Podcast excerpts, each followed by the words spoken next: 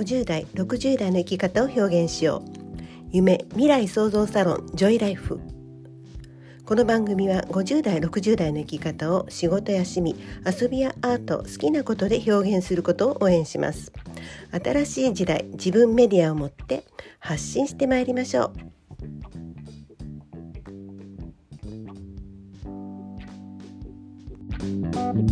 う。2021年初の着物おばチャンネル、カジュアル着物クラブ、昨日のことなんですけれども2021年最初の着物関連動画を撮影しました。とは言っても緊急事態宣言の次の日だったのでもちろん対面は無理ということでやはりストリームヤードで撮影しました。その直前にライブ配信をしてからの撮影でした。えっと、ホームページの方ではいまだにストリームヤードの設定方法と日本語表示のやり方という記事がよく読まれてます。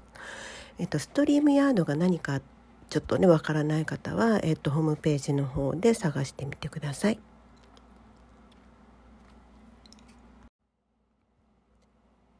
まあでも簡単に説明すると、えっと、ライブ配信ができたり、まあ、動画撮影ができるものなんですけれどももちろん一人でもできるんですがあの誰かを誘って一緒に配信することができます。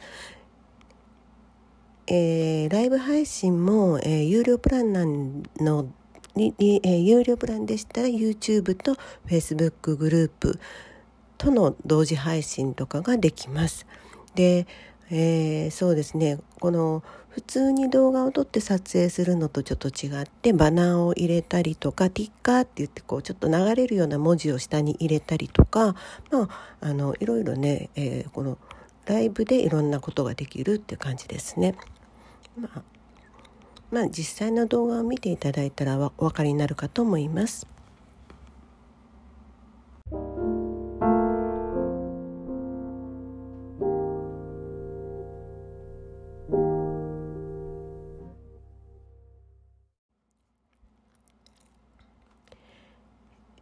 本来だったら、えーと、今週初めに、まあ、成人式があったはずなんですけれども、まあえーと、ちょうどね着付けの先生なのでやっぱり帯締めの代わり結びなども練習されていたそうなんです。まあ、成人式はねあの延期になったらしいんですけれどもでそこで、まあ、普通の帯締めでも代わり結びしても可愛いかもということで今回帯締めの代わり結びという動画を撮りました。巻物にね興味ある方は是非チャレンジしてみてください。で、えー、房をこうちょっと揃えるために長さの配分が決め手になるので、まあ、この長さの配分というのがポイントだそうです。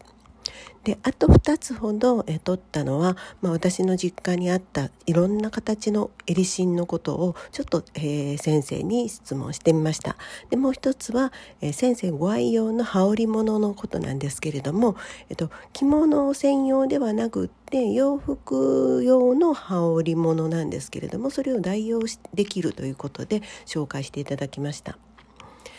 でねまあほんとしばらくはねおうち着物になるんですけれどもやはり着付けも練習しないと忘れていきます。だからまあ頻繁に着るようにはしているんですけれどもちょっとね今年に入ってからあまり着れていなかったんです。ただ、えー、先日大島紬アンバサダーでの大島紬の勉強会で、まあ、大島紬は着れば着るほど柔らかくなるだからどんどん着てほしいと、まあ、講師の先生がおっしゃってたので、えーなんだろうねあの五章大事にねタンスの肥やしにするよりももう私がどんどん着たいと思ってます。まあ、祖母の大島紬そしておばの帯なんだろう、えー、母が残してくれたその着物の、えー、いろんな小物ですねもう全部全部私が使い切るぐらいの勢いで着ていきたいと思ってます。